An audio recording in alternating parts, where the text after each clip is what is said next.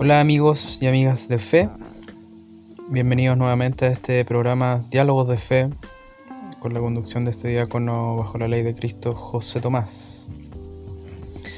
El día de hoy quiero compartir una, un tema que es central en la doctrina crística, que tiene que ver con la divinidad de Cristo. Y es uno de los temas que vamos a iniciar a desarrollar más profundamente el día 9 de enero, el sábado a las 18 horas, em, que tiene que ver con la divinidad y puntualmente con la divinidad de Cristo.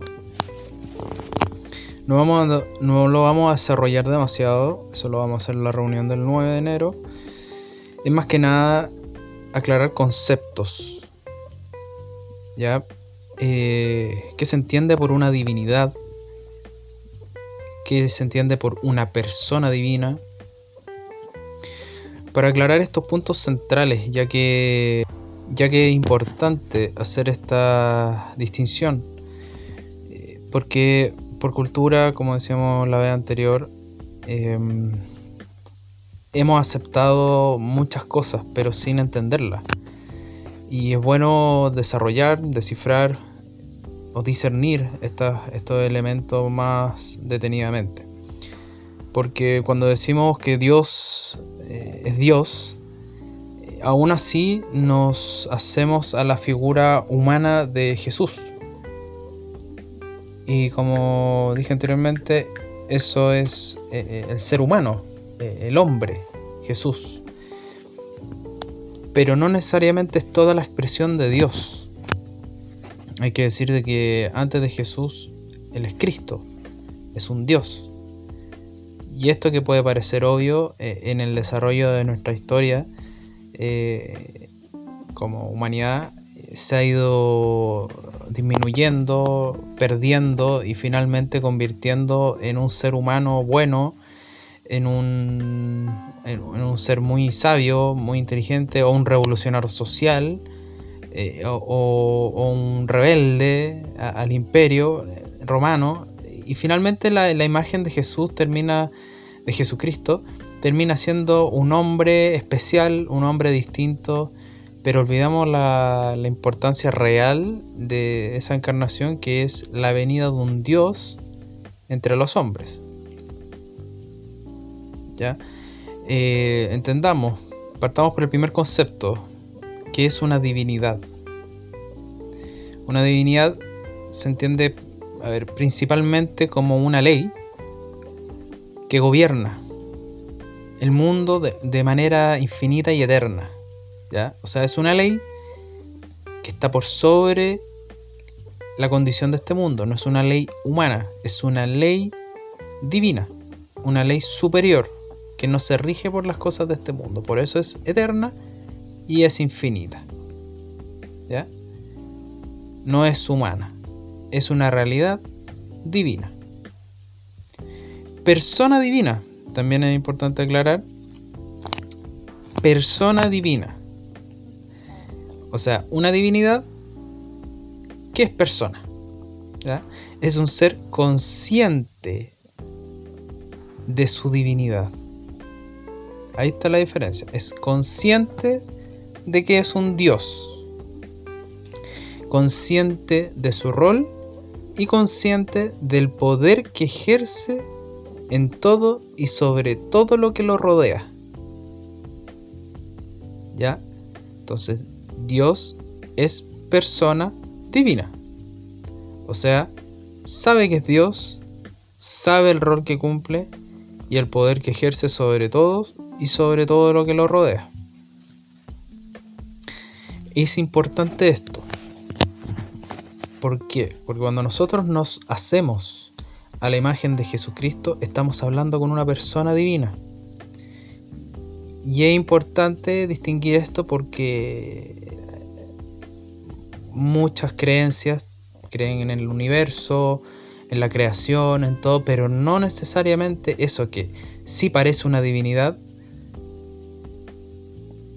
es consciente de sí mismo. O sea, ok, el universo es un poder enorme. Pero para que sea persona divina tiene que tener conciencia de sí mismo. Ya. Cuando nos hacemos a la imagen de Jesucristo estamos hablando de este tipo de divinidad. Consciente, que tiene un rol, que tiene poderes y es una ley. ¿Ya?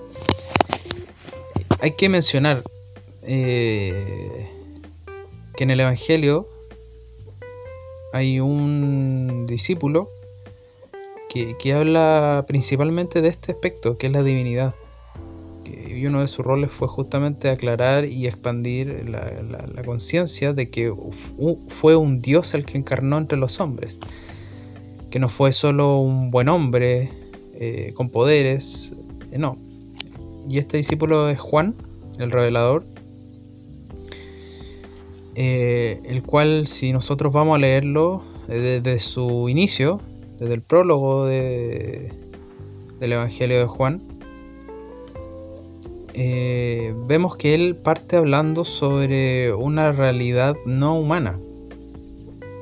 A diferencia de los otros evangelios, si los comparamos, los demás parten haciendo la genealogía humana, que Jesús viene de David y, hace toda la genealogía desde Adán hasta José, que era el padre eh, de Jesús. Padre Carnal, y hacen una genealogía humana, pero hay que distinguir en Juan eh, que él no hace esa genealogía, él parte de una base macrocósmica, una, una base superior. Si lo leemos Juan 1, dice, en el principio ya existía el verbo, y aquel que es el verbo estaba con Dios, y era Dios. Él estaba en el principio con Dios. Por medio de Él, Dios hizo todas las cosas. Nada de lo que existe fue hecho sin Él. En Él estaba la vida, y la vida era la luz para la humanidad.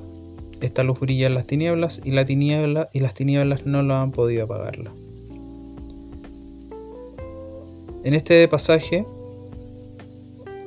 eh, podemos ver de que en ningún momento menciona a Jesús.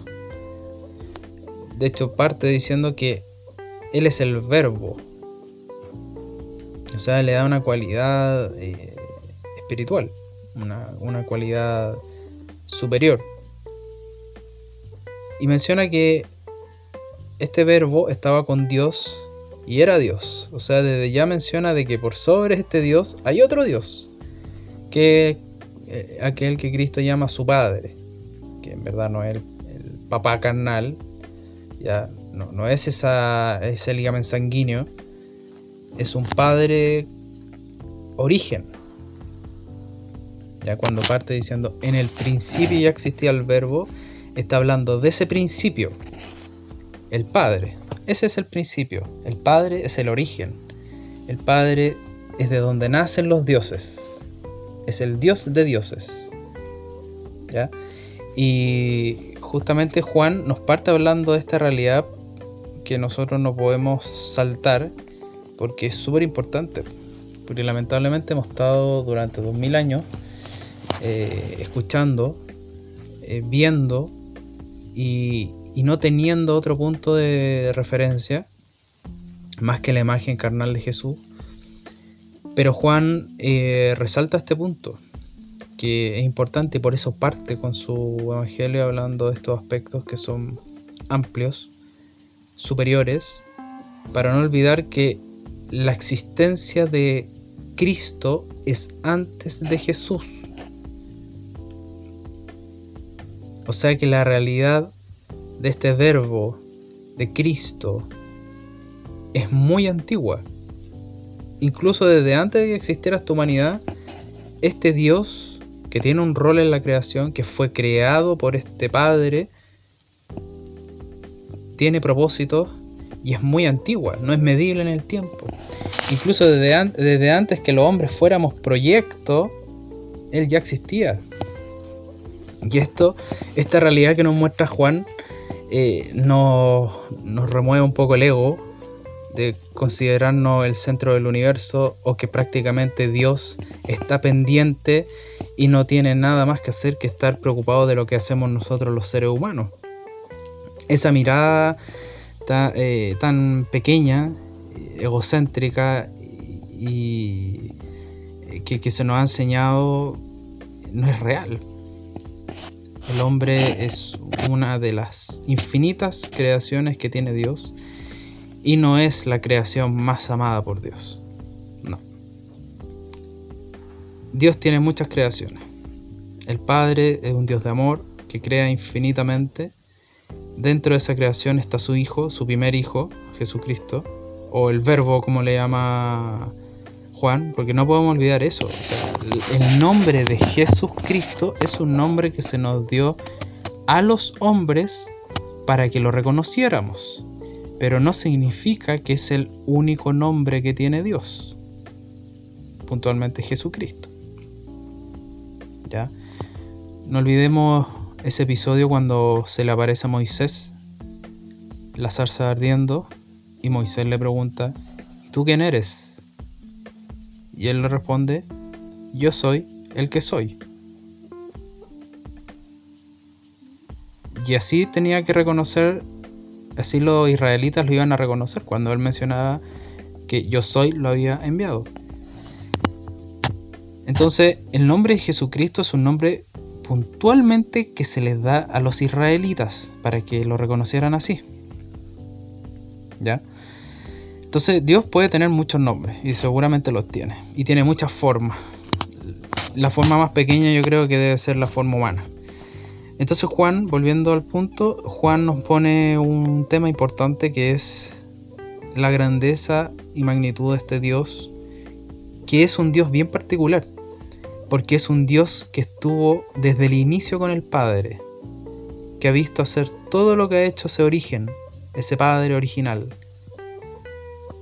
¿ya?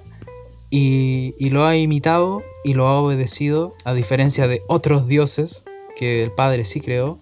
Y como bien sabemos que Lucifer fue un dios de la luz, del bien, pero que tomó un camino retrógrado y autodestructivo. Entonces el Padre crea muchos dioses, pero este Dios, Jesucristo, es un Dios bien especial, que tiene roles claros, tiene poderes y facultades divinas, no humanas. Todo lo que hizo Jesús, todo lo que hizo Cristo encarnado en Jesús, es un efecto de su divinidad. ¿Ya? Entonces, entendamos que Cristo Dios encarna a Jesús, en Jesucristo se unen y son uno en la carne sin dejar de ser Dios en la tierra. Siendo un hombre nunca fue un hombre común, sino que su carnalidad fue concebida sin mácula, es decir, libre de pecado.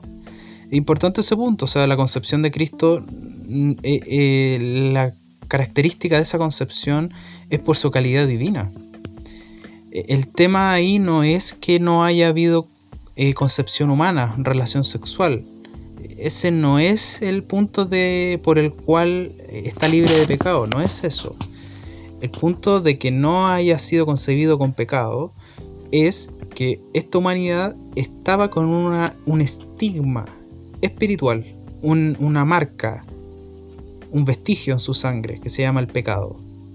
Entonces, no, no viene de esa cadena, de esa descendencia, no tiene ese gen.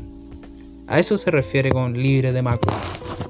¿Ya? Se saltó esa cadena, no es parte de, ese, de esa de ese árbol genealógico que traía un pecado en su sangre. A eso se refiere, pero en ningún caso la concepción de, Dios eh, que es libre de pecado porque no hubo sexualidad. No tiene que ver con eso. ¿Ya? Tiene que ver que, como dije anteriormente, se es libre de esta genealogía de una generación que cargaba con un pecado en su sangre. ¿Ya? Entonces su concepción especial y particular y con todos los anuncios que sucede es porque, como decíamos anteriormente, este primer Dios creado por el Padre, el más grande de todos los dioses, venía a encarnar a este mundo. Entonces, eh, la enseñanza de Jesucristo corresponde a la guía de un Dios en la tierra. Y no se trata solamente de un profeta, de un maestro o un revolucionario social. Es Dios entre los hombres. Y así tenemos que considerar su enseñanza. No son mera filosofía o, poesía, no. Entendamos que es un Dios estableciendo un nuevo orden para que los hombres lo recorran y recuperen algo. Y eso lo vamos a ver en el próximo tema que se llama la salvación. O sea, Dios no vino para que este mundo fuera mejor. Vino para establecer un nuevo orden espiritual. No un orden político, no un orden social, no. Vino a establecer un orden espiritual. Entonces nosotros lo, cuando leamos el Evangelio, detengámonos y, a reflexionar porque estamos frente a un camino, a un itinerario trazado por un Dios para alcanzar metas precisas, metas exactas, con objetivos y propósitos. No es para ser buenos hombres, que puede ser un efecto.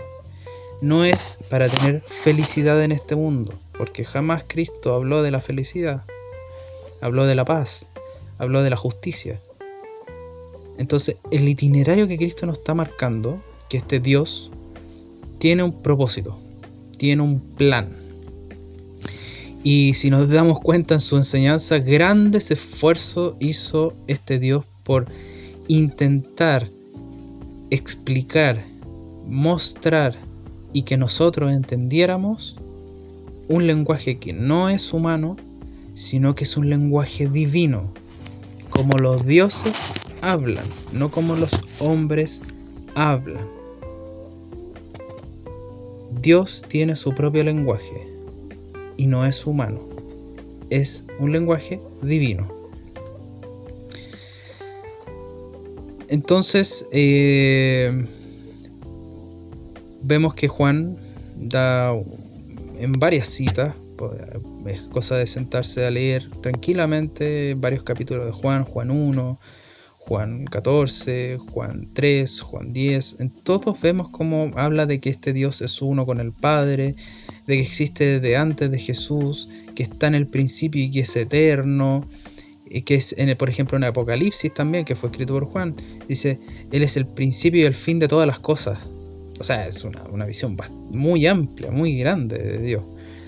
Eh, en Juan 14 podemos ver que dice, tiene la potestad de conducir hacia el Padre y es el único camino, la verdad y la vida.